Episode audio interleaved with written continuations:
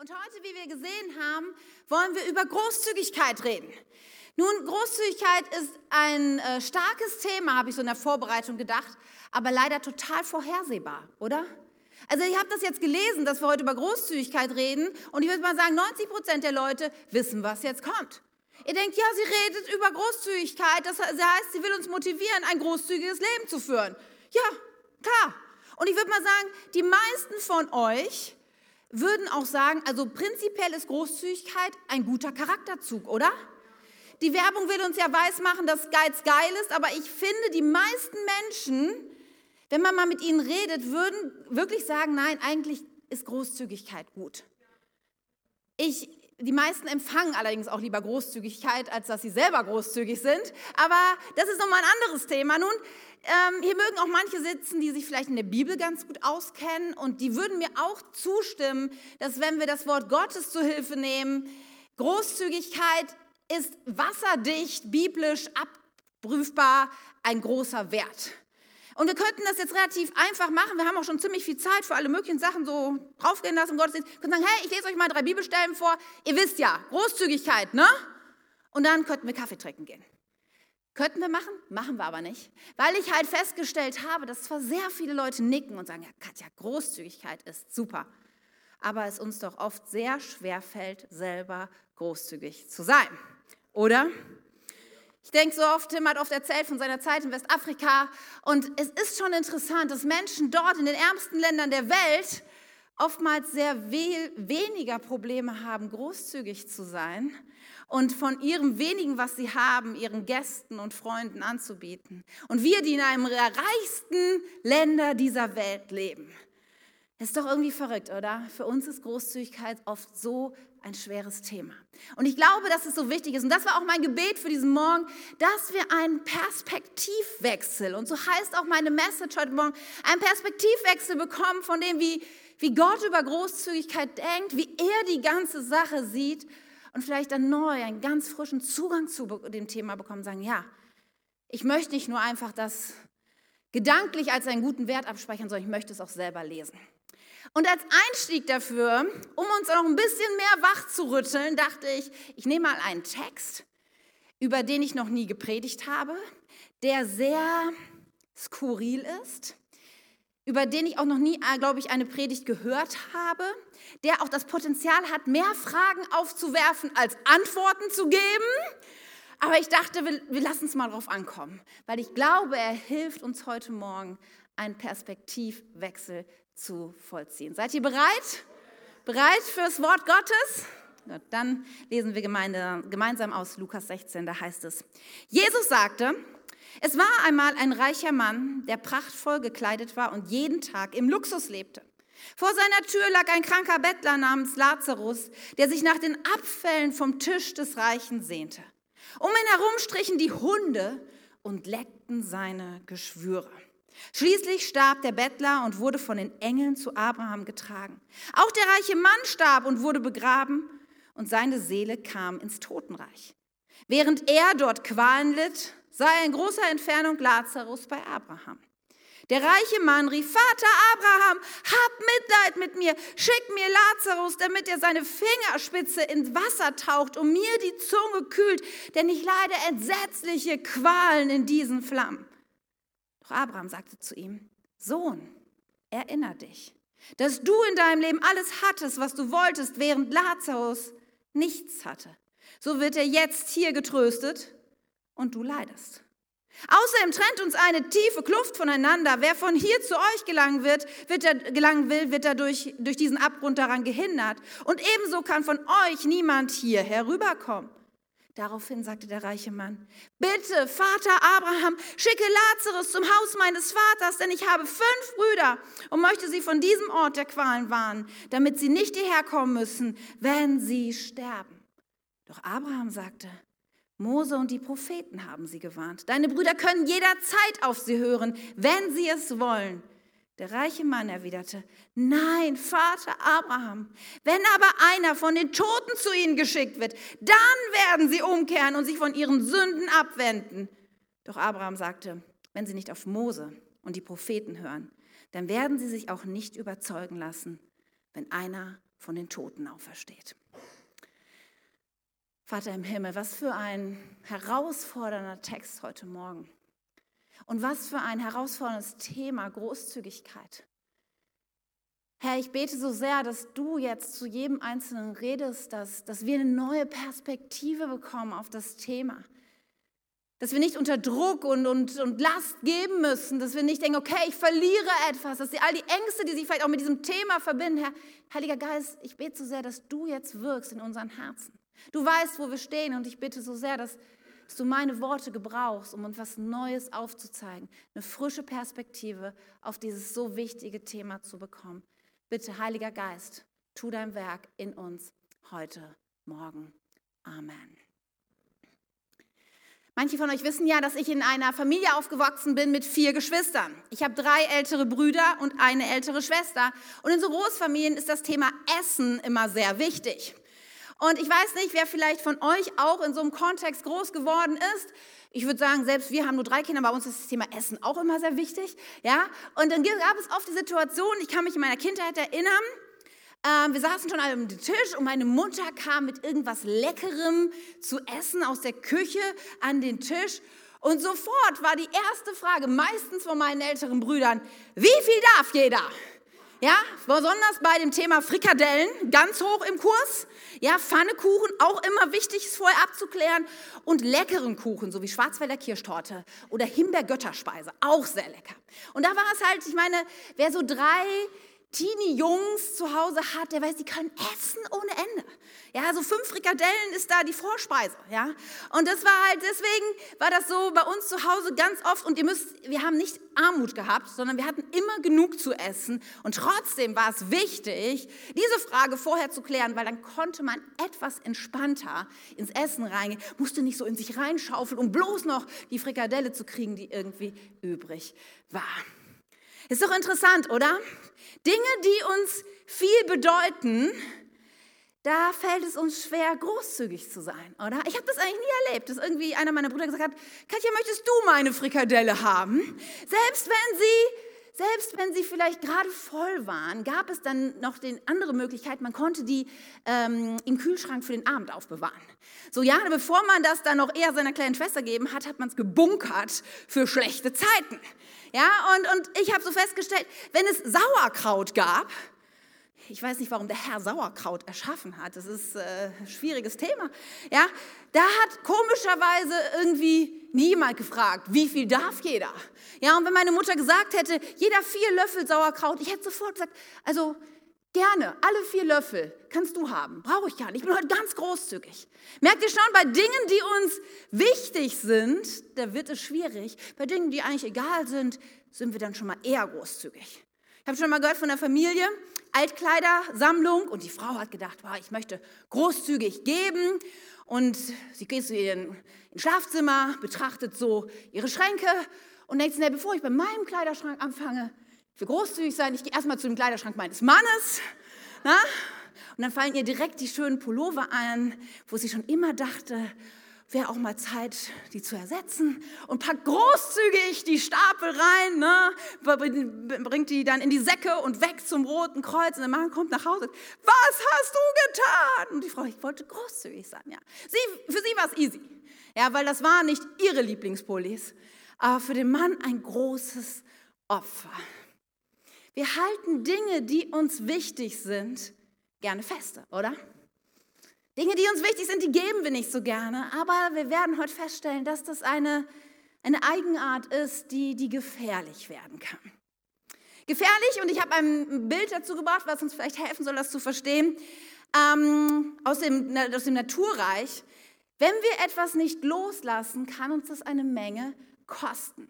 Ich habe euch hier eine Affenfalle mitgebracht. Und ich weiß nicht, wer damit vertraut ist, mit diesem Prinzip, wie man Affen fängt. Ja, und das funktioniert wirklich so. Also ich habe es zwar noch nie selber funktioniert, aber ich habe überall gelesen, dass es stimmt. Wenn du einen Affen fangen willst, ähm, dann ist es am besten, weil die sind ja sehr flink, gibt es einen einfachen Trick. Du nimmst eine Kokosnuss, hüllst die aus und befestigst die irgendwo. So, und dann machst du ein kleines Loch da rein, sodass der Affe gerade mit seiner Hand da reinkommen kann und legst da rein irgendeine Süßigkeit. Der Affe denkt sich, wow, yes. Ja, nimmt die Süßigkeit, aber dann ist die Hand so voll. Ja, hier ist das mit der Banane so ein bisschen dargestellt. Und wenn er zurückzieht, ist, kommt er halt nicht mehr raus aus der Kokosnuss und ist damit für seine Fänger ein leichtes Opfer. Der Affe schafft es nicht, was für ihn wichtig ist, in diesem Moment loszulassen und verliert deswegen so oft sein Leben. Nun glaube ich nicht, dass wir vom Affen abstammen, aber ich glaube trotzdem sehr klar, dass wir manches Mal ähnlich handeln.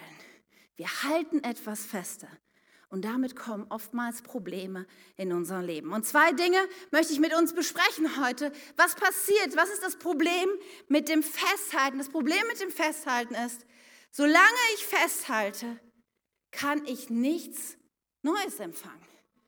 Oder ist es dir schon mal aufgefallen, wenn ich jetzt was in meiner Hand haben würde, dann, dann kann ich nichts Neues kriegen, oder?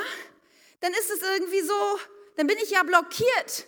Da ist nicht mehr die Möglichkeit, nach etwas anderem zu greifen, nicht mehr die Möglichkeit, dass mir jemand anders etwas anvertraut, weil ich habe doch schon etwas in meiner Hand. Und auch das Wort Gottes, es, es beschreibt uns dieses biblische Prinzip. Wir lesen zum Beispiel in Sprüche 11, Vers 24 und 25, da heißt es, wer großzügig gibt, wird dabei immer reicher. Ja, das heißt, wenn, wenn ich gebe, bekomme ich. Wer aber sparsamer ist, als er sein sollte, ist interessant, die Bibel ist nicht gegen Sparsamkeit, überhaupt nicht. Gott sagt, geh weise auch mit deinen Finanzen um, ja? Überleg dir, was du ausgibst in deinem Budget. Alles, das ist im Wort Gottes, ja? Er sagt nicht, geh gedankenlos mit deinem Geld, aber mach dir Gedanken darüber. Wer sparsamer ist, als er sein sollte, wird immer ärmer dabei. Dem Großzügigen geht es gut und er ist zufrieden. Wer anderen hilft, dem wird selbst geholfen werden. Dem Großzügigen geht es gut und er ist zufrieden. Vorher wird davon gesprochen, dass wir materiell, wenn wir geben, noch reicher werden. Und hier kommt noch eine andere Dimension hier rein. Hier kommt hier rein, dass auch unsere Seele es gut geht, wenn wir geben. Ist das nicht verrückt? Aber ich weiß nicht, ob du das schon mal erlebt hast. In dem Moment, wo du etwas gegeben hast, jemand anderes damit gesegnet hast, kennst du diesen Moment, was das mit deiner Seele macht? Und, und Großzügigkeit ist ansteckend. Merkt, das steht auch in diesem Vers.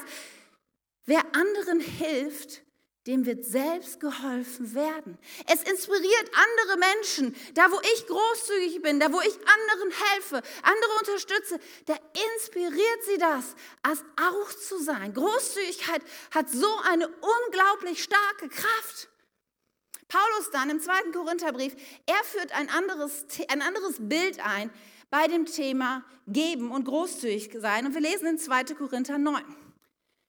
Klammer auf, in dieser Bibelstelle geht es explizit um Geld, nicht jetzt, wie wir gleich reden, um Bauernhof und, und Säen und so, sondern es ist nur ein Bild für Finanzen, denn Paulus redet hier darum, dass er die Gemeinde auffordert in Korinth, ein Opfer zusammenzulegen, was über das geht, was sie normalerweise geben, nicht für sich selbst, sondern für die Gemeinde in Jerusalem. Und er sagt, hey, ich sage euch Bescheid, ich komme mal vorbei, Seht zu, dass das alles funktioniert und ich erkläre euch auch, warum. Nämlich, denkt daran, ein Bauer, der nur wenig Samen aussät, wird auch nur eine kleine Ernte einbringen. Wer aber viel sät, wird auch viel ernten. Jeder von euch muss selber entscheiden, wie viel er geben möchte. Das ist auch so wichtig, weißt du, Gott hat dir einen freien Willen gegeben.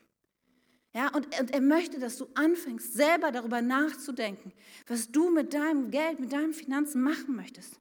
Gib jedoch nicht widerwillig oder unter Zwang, denn Gott liebt den Menschen, der gerne gibt.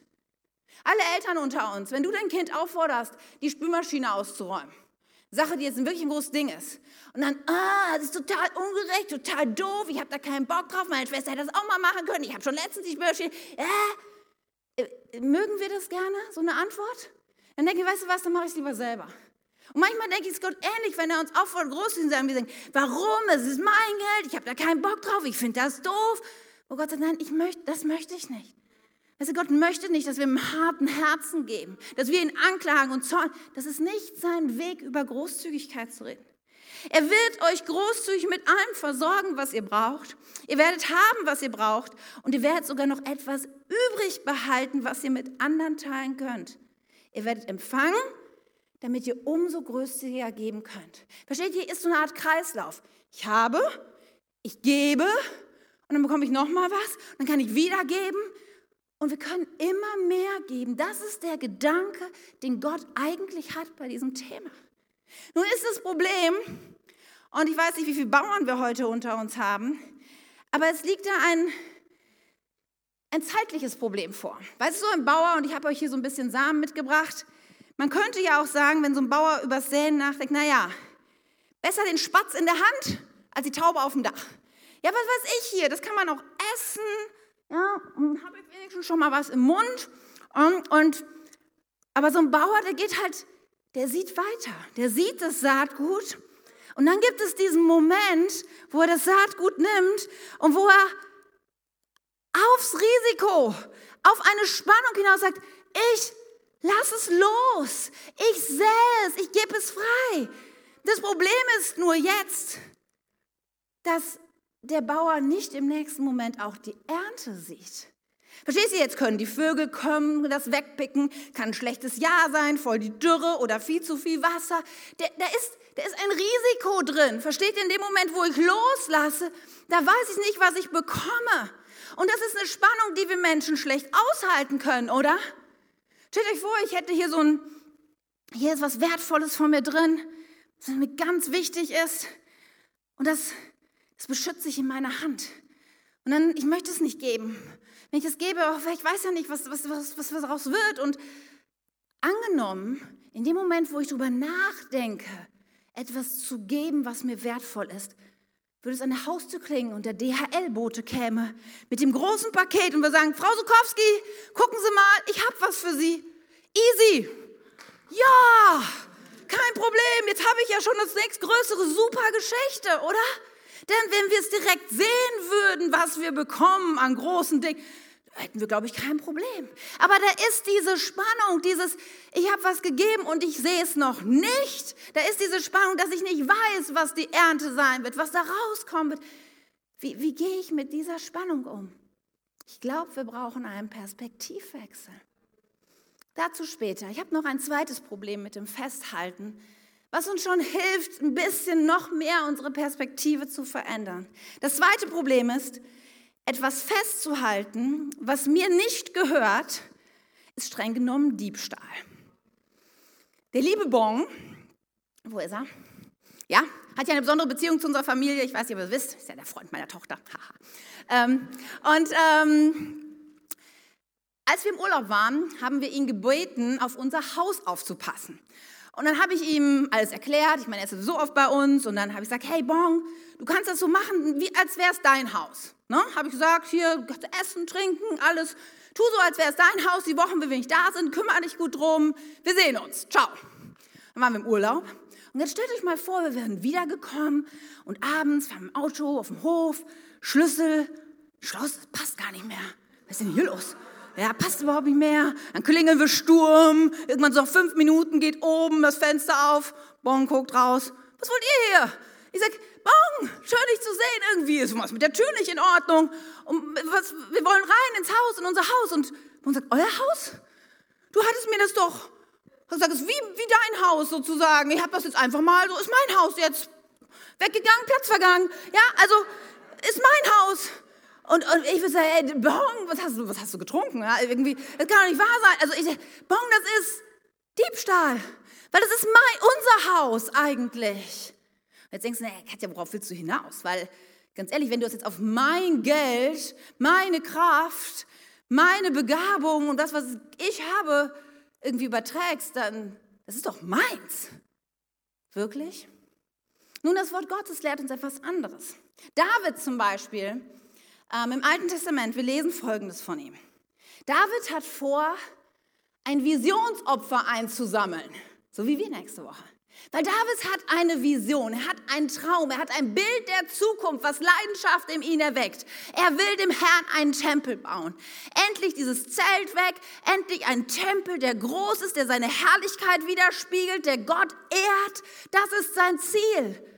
Aber es ist ihm auch schon klar gemacht worden von Gott, dass er diesen Tempel nicht bauen wird. Aber dass in Zukunft sein Sohn ihn bauen wird. Und Davids Herz ist so groß, er sagt, okay, ich möchte aber jetzt schon alles vorbereiten, damit es irgendwann funktionieren kann. Und er trommelt das Volk Israel zusammen und sagt, kommt Leute, lasst uns zusammenlegen und geben, damit wir in Zukunft diesen Tempel bauen können.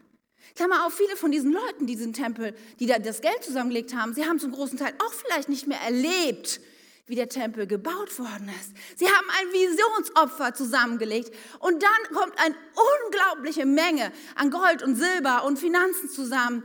Und dann betet David. Interessanterweise lobt er nicht die Israeliten, so nach dem Motto, wow, ihr seid super großzügig, fantastisch, ihr seid das tollste Volk der Welt. Das ist nicht seine Reaktion. Er kommt voller Dank zu Gott und er sagt in 1. Chronik 29, Dein Herr sind Größe, Macht, Herrlichkeit, Ruhm und Hoheit. Alles im Himmel und auf der Erde gehört dir. Dein ist das Reich, Herr. Wir beten dich an als den Herrn über alles. Reichtum und Ehre kommt allein von dir, denn du bist der Herr über alles. Macht und Stärke verleihst du dem, den du groß und mächtig machen willst. Gott, wir danken dir und preisen deinen herrlichen Namen, denn wer bin ich? Und was ist mein Volk, dass wir dir etwas geben könnten? Alles, alles, was wir haben, stammt von dir. Wir geben dir nur, was du uns zuvor geschenkt hast. David hat eins verstanden. Wir lesen hier, alles im Himmel und auf Erden gehört dir. Im Himmel haben wir kein Problem mit, ne? Gott, im Himmel gehört dir alles easy. Ist ja, habe ich, hab ja nichts mit zu tun. Ne? Aber auf Erden gehört dir auch alles. Jetzt denk mal eben, alles, was dir besitzt, das, ich meine, das ist, steht da, ja, gehört dem Herrn, wo wir denken, das ist aber komisch. Hier steht was von Reichtum und Ehre. Vielleicht findest du dich selber nicht reich, aber selbst wenn du hier sitzt und Hartz IV bekommst, gehörst du immer noch zu den reichsten Menschen dieser Erde. Und das ist etwas, was Gott was Gott dir, dir gegeben hat. Macht und Stärke, dein Einfluss, deine Begabung, deine Kraft, sie kommen von Gott allein. Er hat es dir geschenkt, er hat es dir gegeben. Eigentlich gehört es ihm.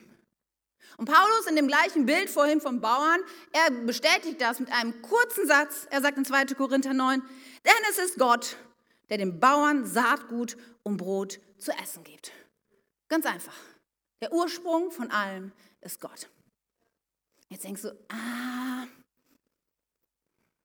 Also ganz ehrlich, mein Geld auf meinem Konto, das habe ich mir sehr hart erarbeitet. Acht Stunden, fünf Tage die Woche. Ja, ich habe wenig Urlaub vielleicht oder was auch immer und mein Job ist wirklich anstrengend. Das ist schon mein Geld. Nun lass uns mal ein Gedankenspiel machen. Lass uns mal ein bisschen überlegen. Woher bekommst du dein Geld? Ja, von meinem Arbeitgeber weil ich diesen Job habe. Okay, wieso hast du diesen Job? Nun, weil ich eine gute Ausbildung gemacht habe. Ich bin, ich bin gut ausgebildet. Okay, wieso hast du diese gute Ausbildung?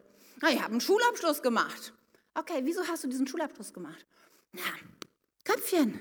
Köpfchen und meine Eltern waren auch ganz nett zu mir, die haben mich immer unterstützt und alles. Okay, jetzt kommen wir gleich der Sache schon näher. Woher kommt denn Köpfchen? Woher kommt denn, dass du in diese Familie hineingeboren wirst, die dich vielleicht unterstützt hat und begleitet? Woher kommt das? Und dann kommen wir irgendwann an den Punkt, wo wir sagen, ja, kann ich mir nicht selber auf die Schulter knöpfen oder irgendwas? Dann muss ich sagen, okay, es wurde mir gegeben. Wie ist das mit der Zeit? Manche Leute sagen, es ist doch meine Zeit. Oh, bei Zeit sind wir ganz schnell. die Reihe ist viel kürzer bei Zeit. Okay, es ist deine Zeit. Hast du die Zeit geschaffen? Nein, Hast du bestimmt, wann du geboren bist und bestimmst du auch den Moment, wann du von dieser Erde gehst? Nein. Ist es wirklich deine Zeit? Aber meine Kraft, meine Begabung, da sind wir auch so schnell. Es geht so schnell. Wenn wir anfangen, darüber nachzudenken, ganz ehrlich, was kann ich denn dafür, dass ich bestimmte Leistungsfähigkeit habe? Klar, ich kann mich gesund ernähren und schlafen, aber jeder hat auch ein unterschiedliches Potenzial zu tragen. Jeder hat unterschiedliche Begabungen. Was kann ich dafür, dass ich Dinge kann, die vielleicht jemand anders nicht kann? Ja, ich kann mir doch vervollkommen und lernen und alles. Aber meine Grundausstattung, da, da, habe ich doch nichts mit zu tun. Das wurde mir gegeben. Dass wir heute, dass, dass du, viele von uns haben einen deutschen Pass. Und das ist für uns so völlig normal. Du kannst mal mit Teddy reden. Was für ein Segen es ist, einen deutschen Pass zu haben. Und wie schwierig. Also, für uns sind die Dinge so normal und wir denken, das gehört uns, weil es normal ist. Aber nur weil etwas für dich normal ist, heißt es nicht, dass es dir auch gehört. Und jetzt kommt, kommt dieser Moment, wo, wo wir überlegen müssen, okay, wenn es uns nicht gehört, was, was sind wir denn dann? Und Jesus hilft uns das auch zu verstehen, was wir sind, wenn wir nicht Besitzer sind. Er redet davon zum Beispiel in Matthäus 25, da erzählt er eine Geschichte von einem reichen Mann, sinnbildlich für Gott, der aus der Landes geht und seinen drei Dienern, das sind wir, jedem gibt er unterschiedlich viel Geld, vertraut er an. Und er sagt, je nach Fähigkeiten habe ich unterschiedlich Geld für ihn. Das ist Gottes Art, er gibt jedem unterschiedlich. Und dann geht er und sagt ich gehe außer Landes, kümmert ihr euch um mein Geld, irgendwann komme ich wieder und dann müsst ihr auch Rechenschaft abgeben. Und zwei dieser drei Diener, sie nehmen ihre Säcke, sie schleppen sie los und denken, okay, was können wir mit dem Geld machen? Wie können wir es anlegen? Was ist jetzt sinnvoll? Was ist im Sinne meines Herrn das Richtige, was ich mit diesem Geld tun soll? Nur der eine, der denkt, oh, oh, besser festhalten. Ich, wenn ich das, erstens, wenn ich es jetzt loslasse, wer weiß, was dahinter bei rauskommt, weiß man ja auch immer nicht so bei Geld, ne? was kommt denn hinterher, kommt da überhaupt nichts Gutes bei raus, das ist alles weg und dann muss ich rechnen. Nee, nee, nee, ich halte es lieber für mich, verstecke es, bis irgendwann der, der reiche Herr wiederkommt. Und er kommt. Und dann gibt es den Moment, wo, wo die Diener kommen und Rechenschaft ablegen. Und diese beiden ersten Diener, die, die ihren Gewinn, ihre, das, was wir bekommen haben, verdoppelt haben, da sagt der reiche Herr, wow, ihr guten und treuen Knechte, das habt ihr großartig gemacht. Ich gebe euch noch mehr dazu und wir feiern eine große Party. Und dann kommt er zu dem dritten und fragt, und du? Was hast du mit meinem Geld gemacht? Er sagt, oh, ich weiß, du bist, du bist nicht so easy, ja, du Herr, und deswegen habt alles versteckt. Ja, und hier hast du es wieder genauso unverbraucht.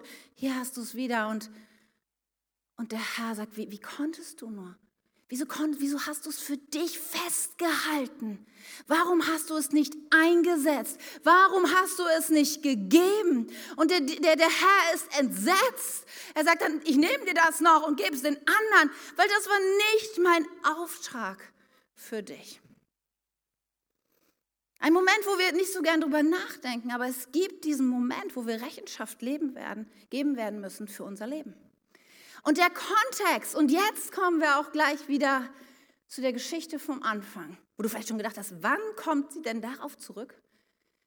Der Kontext, in dem diese, dieses Gleichnis erzählt wird von diesen drei Dienern und dem reichen Herrn. Es ist am Ende von Jesu Leben und er spricht einige Zeit über die Zukunft der Welt. Er spricht darüber, was irgendwann kommen wird. Und auch in dieser Geschichte von Lazarus und dem reichen Mann, den wir am Anfang gehört haben, kriegen wir einen Moment den Blick gehoben darauf, dass nicht nur unser Leben hier auf dieser Welt, sondern darüber hinaus noch so viel mehr gibt. Weißt du, wir haben einen Gott und Tim hat diese Illustration schon auf dem Herzschlagabend benutzt, äh, gezeigt, den wir letztens hatten. Wir haben einen Gott, der ewig ist.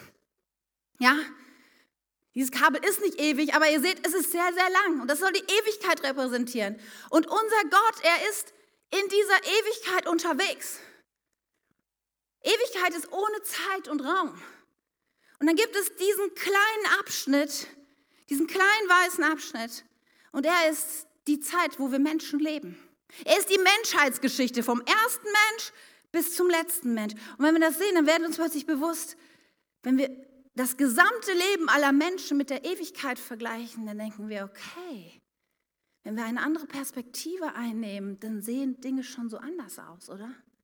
Und jetzt unser Leben, das ist hier so eine Atomgröße groß irgendwo.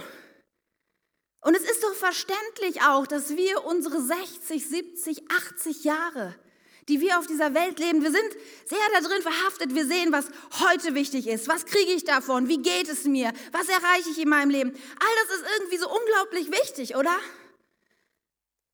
Aber wenn wir mal die Perspektive wechseln und denken, ja, aber es gibt doch noch was drumherum. Es ist nicht nur dieses atomgroße Ding, sondern da gibt es eine Ewigkeit. Und sowohl dieses Gleichnis von den drei Dienern, wie auch die Geschichte von Lazarus und dem reichen Mann zeigen uns auf, dass die Art und Weise, wie wir die Ewigkeit verbringen werden, etwas zu tun hat darüber, wie wir hier diese kleine atombreite Minute, Sekunde unseres Lebens verbringen. Und ich weiß nicht, als ich das diese Woche gelesen habe, die, diese Geschichte von diesem reichen Mann. Ich meine, man kann viele Fragen haben im Text, definitiv, aber diesen Schockmoment, diesen Moment, wenn er in der, in der Ewigkeit aufwacht und feststellt, oh nein, aus der Sache komme ich nicht mehr raus. Ja, mein Leben hat, so wie ich gelebt habe, hat dazu geführt, dass ich jetzt hier bin und es geht mir nicht gut. Und zu merken, ich, er versucht es hier noch zu verändern, sagt, kann vielleicht Lazarus mir helfen, mir irgendwie ein bisschen helfen, das wäre großartig. Und Abraham sagt, nee, sorry, das ist nicht möglich. Und dann der nächste Gedanke, okay, wenn, wenn, wenn mir schon keine Hilfe zusteht, dann kann ich doch wenigstens, dann können die Leute auf der Erde, dann muss ich meine Brüder warnen, dass sie das doch verstehen. Und Abraham sagt, nein, auch nicht möglich. Sie haben Mose und den Propheten schon nicht gehorcht. Sie werden auch sich, sich verändern, selbst wenn jemand von den Toten aufersteht. Nun ist jemand von den Toten auferstanden, nämlich Jesus Christus. Und mit ihm hat sich für uns radikal etwas verändert. Für ihn bedeutet die Entscheidung, die wir hier in diesem Leben treffen, haben eine unglaubliche Auswirkung auf die Ewigkeit. Entscheidend dafür, wie wir die Ewigkeit verbringen, ist die Frage, wie wir uns hier heute entscheiden ob wir mit diesem Jesus leben wollen oder nicht. Entscheidend, ob wir in der Ewigkeit mit Gott leben werden, ist unser Glaube. Nicht wie viel Geld wir spenden oder wie wohltätig wir sind oder wie viel wir dienen oder verstehe mich richtig.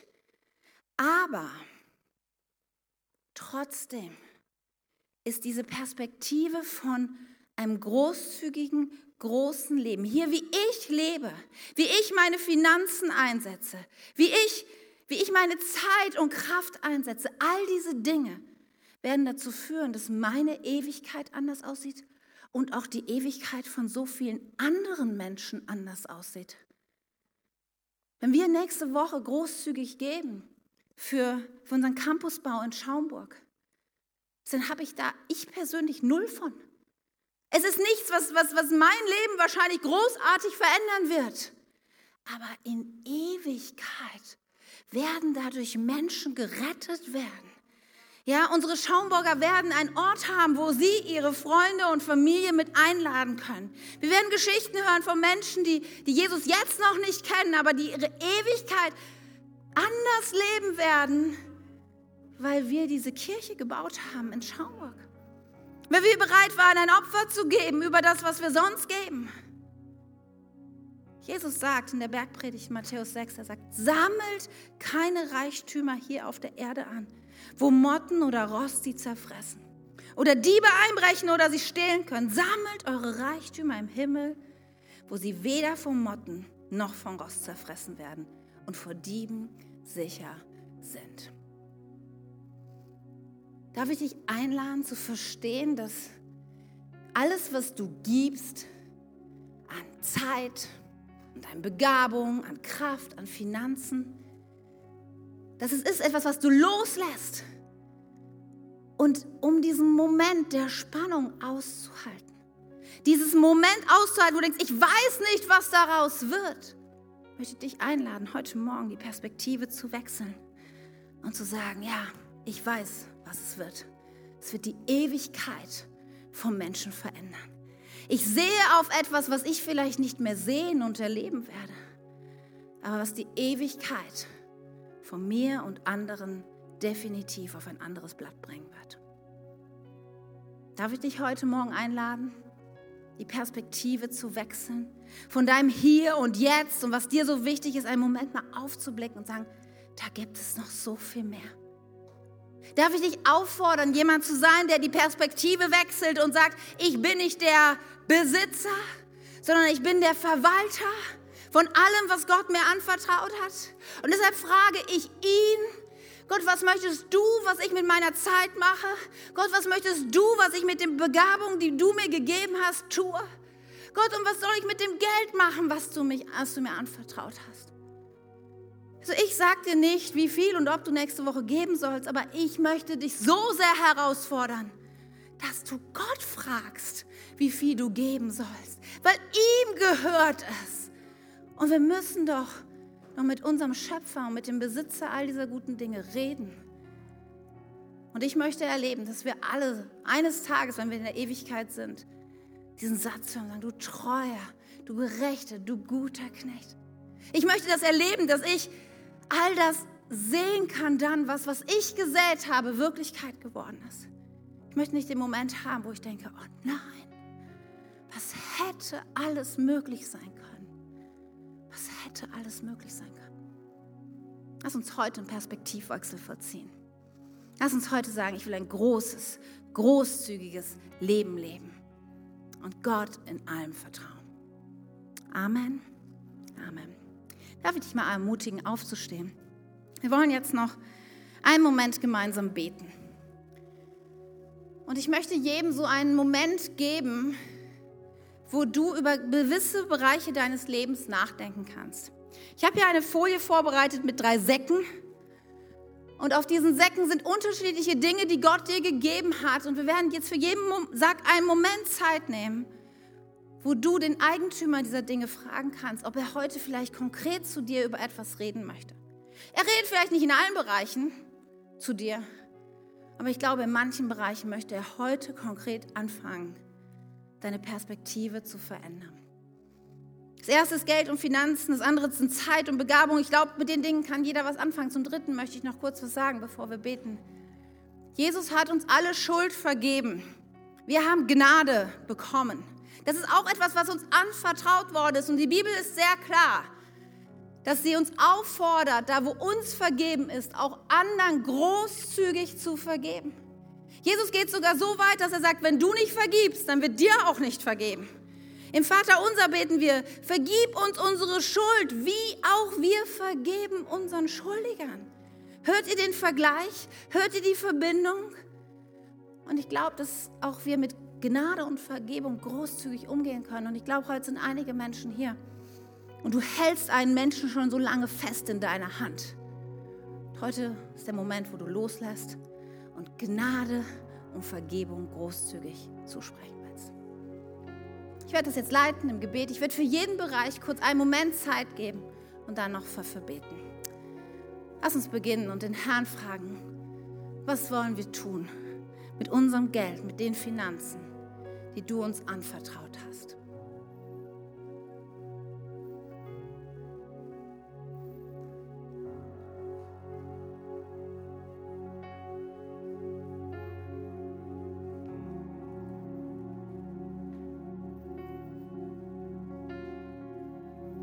Jesus, ich bete jetzt für uns alle. Lass in uns die Perspektive wachsen, dass wir gute Verwalter sind und keine Besitzer. Lass in uns den Herzschlag wachsen, dass wir dich an erster Stelle fragen, was wir mit unseren Finanzen und unserem Geld tun sollen. Heiliger Geist, und ich bete jetzt, dass du zu jedem konkret redest, dass du die Dinge, die du jetzt angestoßen hast, dass sie uns begleiten und dauerhaft unser Verhältnis zu unseren Finanzen verändern und prägen, Jesus. Wir wollen großzügig geben. Lass uns jetzt über unsere Zeit und über unsere Begabung beten und Gott fragen, Gott, was möchtest du tun? Was soll ich tun mit der Zeit und mit den Begabungen, die du mir anvertraut hast?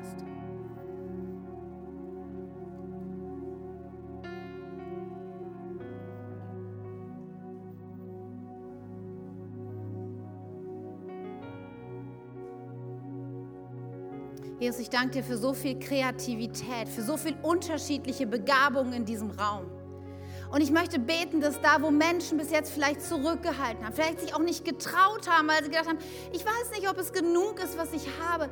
Hey, ich bete, dass unser Herz jetzt anfängt zu schlagen und sagen, ich möchte nicht zurückhalten, ich möchte geben. Ich möchte meine Begabung, meine Zeit, ich möchte dir das geben und, und dir vertrauen, dass dadurch die Ewigkeit vom Menschen verändert wird. Es gibt du Menschen Mut, es loszulassen und darauf zu vertrauen, dass du erstatten wirst.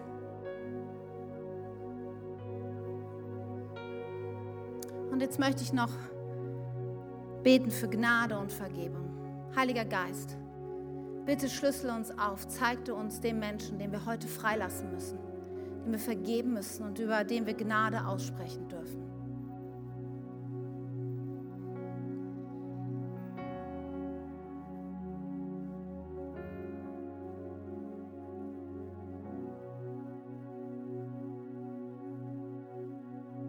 Jesus, danke, dass du gestorben bist für uns am Kreuz. Danke, dass wir Gnade erlebt haben. Und Herr, wir setzen jetzt jede Person, an die wir gerade gedacht haben, wir setzen sie frei. Wir sprechen zu, diese Person schuldet uns nichts mehr. Jesus, wir vergeben ihr von Herzen. Jesus, deine Gnade gilt auch für sie.